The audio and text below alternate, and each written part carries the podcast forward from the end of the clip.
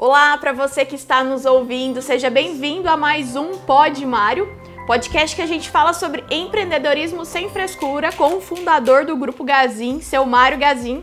Como vai, senhor, seu Mário? Ô, Michele, tudo bem. Graças a Deus aqui estamos levando a vida. E olha, agora, muito bom. Esse aqui é um assunto bastante interessante que nós vamos falar. Você que está ligadinho no Pod Mário, o nosso muito obrigado por estar conosco mais uma vez, nesses minutinhos que você está ligado conosco. Hoje vamos falar aqui de A a Z. Né? Eu acho que bastante interessante essa, essa, essa colocação aqui que eu acho muito bom na nossa vida. Vamos aprender aí com nós agora. É isso mesmo. Para começar, eu gostaria de falar que o episódio de hoje é sobre o senhor. Hoje a gente vai falar sobre o seu Mário. Tem muitas pessoas, seu Mário, que tem como principal influência a pessoa do senhor, que se inspira no senhor. O senhor tem consciência disso, do tamanho da influência, do nome que você se tornou hoje no nosso país? Tenho sim, filha eu tenho que errar menos, né? Não posso fazer nada muito fora do meu padrão. Tem que estar sempre meio na linha. Não posso andar muito sozinho. Né? Tem que ter sempre alguém me corrigindo. Isso faz parte. Aí tem que carregar aquele monstro ali junto comigo, né? Porque senão eu acabo falando alguma besteira, eles cobram. Então acho que é bastante interessante. E esse assunto que nós vamos falar aqui hoje, gente, olha, eu vivo ele a vida inteira. Eu vivo ele a vida inteira. E já falamos isso em muitos Mário. Já falamos, inclusive, numa gravação dessa, dessa última, desses últimos dias agora. Né, que quando eu comecei a Gazin, eu não, eu não podia errar, eu tinha que fazer ela dar certo. Porque eu não tinha plano B, né, eu não tinha plano C, D, A, D. Tinha que dar tudo certo, aí arrepiou. Né, então, tinha, não tinha como não dar certo. E eu fiz uma palestra já faz uns dois anos e meio atrás, mais ou menos, que eu, dois anos, dois anos e pouco, é que nós tivemos aí a pandemia, então ficamos meio parados. Mas faz mais, faz uns três anos. Que nós falamos que do, de Z, né? De, de Z. Porque não tem plano B, não existe um plano B. Se você não, não mas não fez nada para dar errado. E se der errado, não esquenta a cabeça não, faz ele virar A de novo. Não pode, não tem esse negócio de plano B. Ah, se não der, eu vou ao plano B, o plano B. Todo mundo fica aí no plano B. Então esse negócio de plano B, gente, é desculpa. É coisa para a pessoa botar na cabeça que, ah, eu, se eu errar eu faço de novo, eu vou fazer outra coisa. Não, gente. Você, o melhor patrimônio que nós temos nesse mundo é o erro. Infelizmente é o erro. Porque se você não errar, você nunca vai acertar. Mas você tem que saber que você tem que. Errou, vai de novo no ar. Tudo é no ar, tudo no ar, tudo no ar. Não tem plano B. Plano B é consequência aí os preguiçosos que falam plano B, plano B, plano B. Se não der certo, eu vou no plano B. Mas não existe plano B, gente. É fazer, fazer, fazer para dar certo. Não pode dar errado. E se deu errado, não fica aí se dando a mão pro outro te levantar. Já sai levantando, sai sacudindo a poeira e vai embora. Ou vamos pegar aí, por exemplo, vamos pegar um rodeio, né? O rodeio lá, o peão montou no touro. Ele caiu. Qual que é o plano B dele? Né? Não tem mais plano, mais nada. Ele já perdeu. Né? Então ele tem que montar em cima e falar, eu vou vencer. Se cair, já sai correndo e vai embora. Vou montar de novo. Vou fazer de novo. Mas não tem plano B. Não pode dar, não dar certo. Tem que dar certo. Então é isso que a gente tem que fazer. Então esse é um assunto bastante interessante. Viu, Michele? Eu acho que esse vale a pena nós conversar até um pouco mais aí. Você pode fazer alguma pergunta que nós vamos responder que eu acho que esse não pode existir. De jeito nenhum. Esquece esse plano C, plano D, F. Isso acabou tudo, gente. É A. Começou, começou e não tem mais volta para trás. Começou, tem que ir para frente. Legal, seu Mário. E agora vamos voltar um pouquinho no passado. O que, que motivou o senhor a empreender? Foi, foi necessidade, é, que é o caso da maioria das pessoas, ou o senhor sempre quis isso? Dentro do senhor tinha alguma coisa que ficava incomodando ali? Ah, eu, eu sonhava. Mas meu sonho não era dormir, né? era acordado. Eu marcava o que eu queria. Eu juro por você que eu queria ter o um caderninho aqui até hoje. Uma vez, a dona Vanilde, a dona Vanilde que pegou esse caderninho meu. E foi tua professora, né? Foi. Então, eu me lembro que ela que pegou esse caderninho, né? Então, eu desenhava até o caminhão que eu queria ter. Né, o, eu botava a Carlota nele, era um caminhão da Ford, um, capô redondo. Né? Era isso aí. E queria ter dois armazéns de secos e molhados. Dois. Eu não sei por que dois. Se você me perguntar por que dois, eu também não sei te responder. Mas era tudo lá, dois, né? Era um e outro. Eu não sei se é porque eu trabalhava em um, tinha na fazenda e tinha na cidade. Pode ser que seja isso. Mas era, a ideia era essa, era ser um armazém de secos e molhados e um caminhão. Era esse o sonho. Mas eu escrevia, gente. Eu, em todos os cadernos que eu tinha, estava escrito ali. Eu botava isso debaixo do travesseiro. Eu não, não, não escrevia acordado, não. E eu já era empreendedor. Eu acho que desde pequeno eu já fui um pouco mais empreendedor. E administrador também. Eu já administrava meu dinheirinho, não, não gastava à toa. Isso foi uma coisa boa, assim, que me ajudou muito nesse começo. Né? Na, na, no começo da Gazin foi muito interessante isso. Isso ajudou muito. Aí vou perguntar por que, que você saiu do Secos e Molhados? Secos e Molhados era mercado hoje. Que eu vim aqui, porque deu certo de comprar esse, essa loja com um pouco de prazo. É o que o dinheiro não dava, aí já ajudou. Né? Foi talvez se isso tenha sido mais fácil. Como eu já também trabalhei em loja de imóveis, a facilidade foi muito fácil. Né? Então, uma coisa chama a outra. Nós já falamos isso muitas vezes aqui, eh, Michele, nos outros pod Mário, e é bastante interessante a nós analisar uma coisa que é assim: se você trabalha numa loja de sapato e você vai montar uma loja, aí você vai lá, vou montar uma padaria. Dá certo? Dá. Você vai sofrer por quatro anos. Até você se adaptar ao pão, ao cliente. Se você montar uma loja de sapato, você já está acostumado. Olha, a Michelle usa número 38 público, ou 36, né? usa da cor tal. Então, essa é a facilidade que a gente tem, né? de montar um negócio que a gente está. Isso ajuda muito, muito mesmo. Ou facilita para que você vá mais rápido ou mais para frente. É muito mais ligeiro do que você ficar aí batendo numa coisa. É igual, eu, eu tenho, por exemplo, pecuária. Se eu quiser mudar para soja, eu posso mudar. Mas eu vou levar uns quatro anos para chegar onde eu estou hoje, com pecuária. Né? Porque eu vou ter que me adaptar, eu vou ter que conhecer o outro tipo, outro tipo de herbicida, outro tipo de semente. Então é um, um, um transtorno né? bastante grande. Né? Então muitas vezes vale a pena você teimar naquilo que a gente está. Legal, seu Mário. E agora uma pergunta de milhões. Várias pessoas aqui da Gazin já receberam essa pergunta, mas só o senhor pode responder ela. Seu Mário, por que Douradina, uma cidade no interior do Paraná, foi escolhida para ser a sede da Gazin e é até hoje, né? É, e vai ser até o final. Né? Porque aqui eu só mudo para o cemitério. Então, Douradina não tinha nada não. Douradina era uma filial da empresa que eu trabalhava e era uma cidade difícil de vir aqui, muito difícil. Era. Eu falo que eu vim muitas vezes aqui, vi não, eu ia muitas vezes de Douradina em Cidade Gaúcha a pé, com dinheiro num saco. Para vir, nós vinha de ônibus. Os bagageiros de ônibus naquele tempo não era embaixo, era em cima. Tinha a escadinha, subia e eu vinha vender colchão aqui. Eu vinha vender quatro camas, quatro colchão, quatro rádios sempre e quatro máquinas de costura. Tinha um hotel do senhor.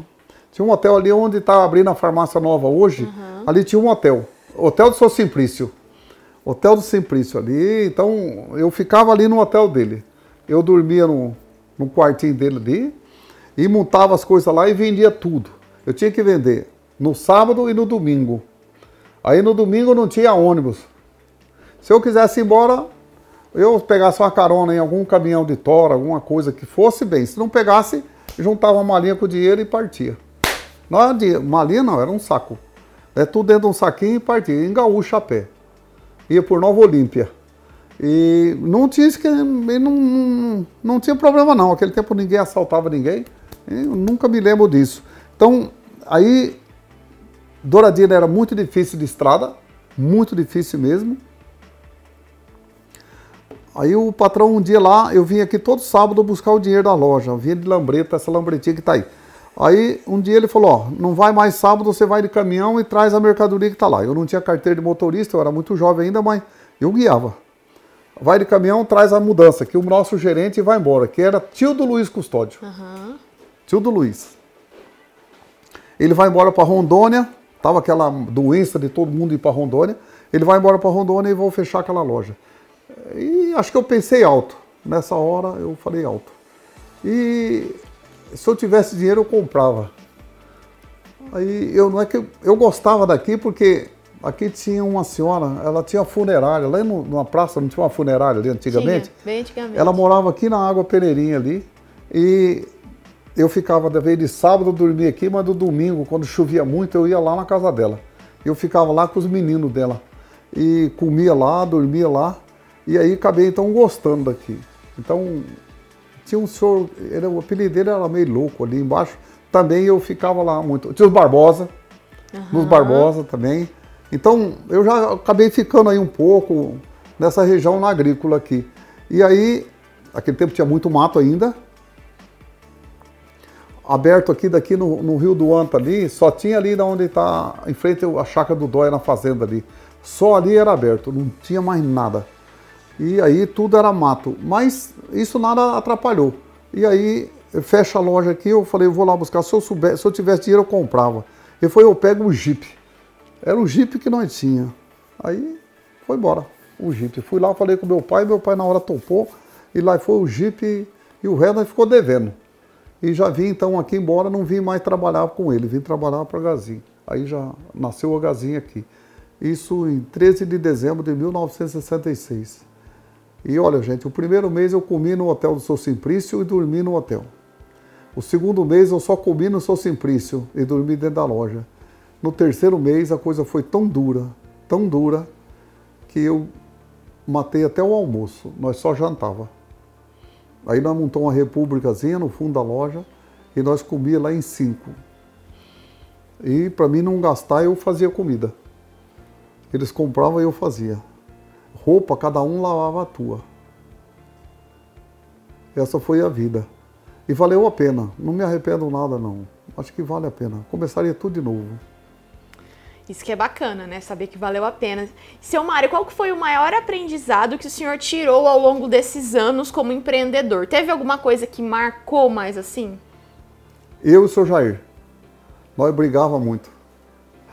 Acho que foi a melhor coisa que nós fez na vida. Cada briga dessa nós abrimos uma loja. Nossa. Isso foi maravilhoso. Acho que foi sim. Eu digo a vocês, ó, foi o irmão que eu mais briguei na vida. Mas cada briga que nós dávamos, nós abríamos uma loja. E hoje nós estamos juntos do mesmo jeito, igual. E de vez em quando nós discute. Acho que eu nunca discuti com os outros, mas com ele o pau tora de vez em quando. É eu e ele. Então, e olha, gente, isso é maravilhoso. Eu acho que faz bem. Só que assim, eu não fico com raiva dele, acho que ele também não fica de mim, porque nós discute aqui, daqui a pouco nós estamos lá, acabou. Ninguém briga. Eu acho que é uma coisa maravilhosa, é igual pai e filho. O filho apanha e daqui a pouco abraça o pai. Acho que somos nós dois juntos. Seu marido, ele está aí até hoje trabalhando, né? Mesma coisa, mesma, mesma coisa. Mesma coisa, ativo. É. Teimoso igual uma mula velha. Mas é coisa boa. Eu acho que teima porque ele está certo. Eu que estou errado. Acho que vale a pena. Seu Mário, o senhor contou nos episódios anteriores sobre empresas que o senhor se baseou para criar a Gazin. Mas agora, é, falando de pessoas, é, conta para nós sobre as pessoas empreendedoras que o senhor levou para o senhor de inspiração e leva até hoje também. Alcides Romero, ele já é falecido hoje. O filho dele trabalhou com nós aqui um tempo, ele é de Maringá. Uhum. Esse foi um grande conselheiro. Acho que foi uma pessoa assim que me ajudou muito, Alcides. E ele faleceu de câncer. E ele montou uma empresa em Maringá, eu era cliente dele. Mas antigamente ele vendia para uma loja chamada Suezman em Maringá. E ele era vendedor. E ele vinha vender, eu comprava dele, depois ele montou um atacado e eu acabei comprando dele. Esse foi uma pessoa assim que foi muito boa, eu vi muito ele. O seu Arôncio, lá de São Paulo, também. E o outro foi o seu Geraldo Felipe. E o velho Vasco, que está vivo ainda, né? Está lá em Londrina. Ele era representante, ele vendia cimbal. E é uma pessoa fantástica aí, até hoje está aí lutando. Os outros todos já foram embora e tá aí o velho, eu e o Vasco aí, né? Então, uma coisa que era bastante interessante no passado que eu já fui o, o empresário mais jovem de toda essa turma que nós estamos falando. Né? Aí eu tô esqueci de falar aí da mas não era não era nosso companheiro, não era amigo, era da Arapuã, loja da Arapuã. Tinha o seu José do Ponto Certo, tinha o seu José da Brasimac, tinha o seu Alfredo da Casa Buri. Então, todo esse povo aí, mas não, esses não eram muito ligados a mim, não. Eles já eram mais ricos, né? Mas já não falavam nós com nós. Era outro mundo. Né? O, o, o Samuel Crem também não era pequeno perto desse povo aí. Né? Desse que eu estou falando aí, tudo é muito pequeno. Né? E o Gearonso já era forte. Era talvez o maior aí. Nessa turma era o Gearonso. E então nós ouvia muito. O senhor Geraldo Felipe também, já tinha umas 40 e poucas lojas. Então são pessoas assim que marcaram, assim, que ficou na história. E não vou esquecer deles nunca. Eu acho que eu vou levar eles junto comigo. Daí eu era o mais novo, o mais jovem. Eu me lembro que uma vez fizeram uma reunião, foi em Presidente Prudente, quando começou a nascer o negócio de terceirização, terceirizar o transporte. É porque eu vou vender os caminhões, vou terceirizar o transporte, porque não está dando mais, não está dando mais, e assim foi. Fizeram uma reunião lá, estava todo esse povo que eu falei, estava lá. E estava o Colombo também. Uhum. Sou Colombo, lá do, tinha um de, da Desapel de Curitiba, e aí começou, ah, vou abrir, vou abrir mais loja, vou vender minha frota de caminhão, outro vai vender, todo mundo vai vender. E eu fiquei olhando o Sou Samuel e o Sou Colombo, né, os dois mais velhos, o Geronço não tinha caminhão. Ele já não estava nessa reunião. E eles falaram, não vai vender o caminhão, vamos abrir mais loja. E aí o, o Sou Samuel Crem falou, eu não vendo o meu. O Colombo falou que não vendia. E eu, na época, eu só tinha dois. eu tinha dois. Eu falei, eu também não vou vender o meu, porque os mais velhos não estão tá vendendo, eu também não vendo não. E aí foi, ó, graças a Deus eu tenho eles até hoje. Isso foi muito bom. Uma outra história bastante interessante foi a da, da terceirização do nosso recebível, né? Todo mundo tem o dinheiro para receber, vendia a prazo. E todo mundo na época falou: ah, mas vamos agora passar isso para os bancos. Né? Os bancos financiam, os bancos financiam. E eu, graças a Deus, fiquei com o meu o meu crediário. Estou com ele até hoje. Eu acho que isso foi um, um, uma coisa muito acertada que eu fiz. Na época dessa turma aí, dos que estava, o Samuel Klein também foi um dos que ficou. Né? Então o resto tudo venderam para os bancos, né? pegaram em dinheiro do que do recebível e ficou para os bancos o financiamento. Isso foi ruim, eu acho que foi muito ruim, foi um fracasso para todas as empresas e essa é uma coisa bastante interessante. Quando você vende a prazo ou no cartão de crédito hoje, né? Se você puder segurar o cartão, gente, vale a pena. Você tem o dinheiro, o cartão, é o tiquezinho é dinheiro todo dia. São coisas bastante interessantes e vale a pena. Porque se você se esforçar, esse, esse o, o tiquezinho da maquininha de impressora é teu estoque. É o estoque do dinheiro que você tem. Mas se você pegar o papel mesmo aqui, você pode até gastar. O papelzinho aqui não, você fala, hoje eu não vou, hoje eu não vou, hoje eu não vou. É assim que nós temos que ver, né?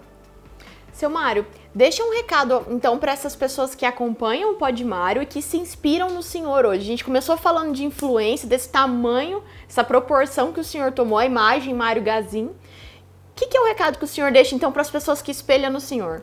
Meu Deus. Olha, obrigado por você estar me ouvindo ali. E o que, que eu vou falar para vocês? Olha, eu tenho feito de tudo para errar menos, para ser exemplo de vida. E vou dizer para vocês: eu não sofro, não, eu sou o homem mais feliz do mundo. Eu, meus filhos não moram comigo, eu quase vivo muito mais sozinho. E eu acho que é a melhor coisa do mundo. Eu acho que é vocês acreditar em mim e eu acreditar em vocês. Acho que isso é muito bom.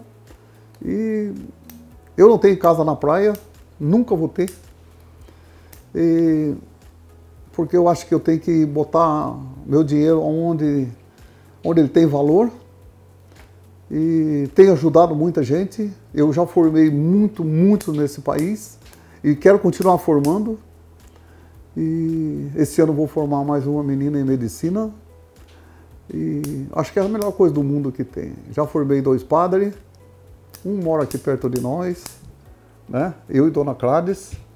Dona Clades está lá no, na Amazônia hoje, mas é uma pessoa que admiro muito, também me ajudou muito. E essa é a vida. Eu acho que assim, continue acreditando em mim que eu vou lutar muito para estar aqui, sempre dando exemplo de vida e de crescimento também. Eu acho que essa é a coisa boa. Esse ano vou fazer uma coisa bastante louca, né? Todo mundo me chama de louco. Agora há pouco mesmo o Edson estava aqui, é porque está me cobrando, né? Eu vou fazer um seminário porque nós ficamos dois anos, dois anos e meio sem fazer nada, ficou a gazinha parada, todo mundo. Aqui nós chamava viagem do 100, mas no fim já estava uma viagem de 500. Esse ano a viagem será de mil pessoas, mil, a maior da história. Né? Eu acho que é bastante interessante. E está chegando o fim da minha carreira, eu já estou aposentado.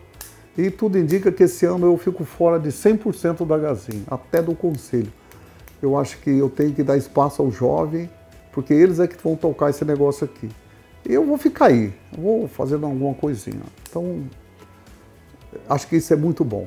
Desejo a vocês ó, muito sucesso.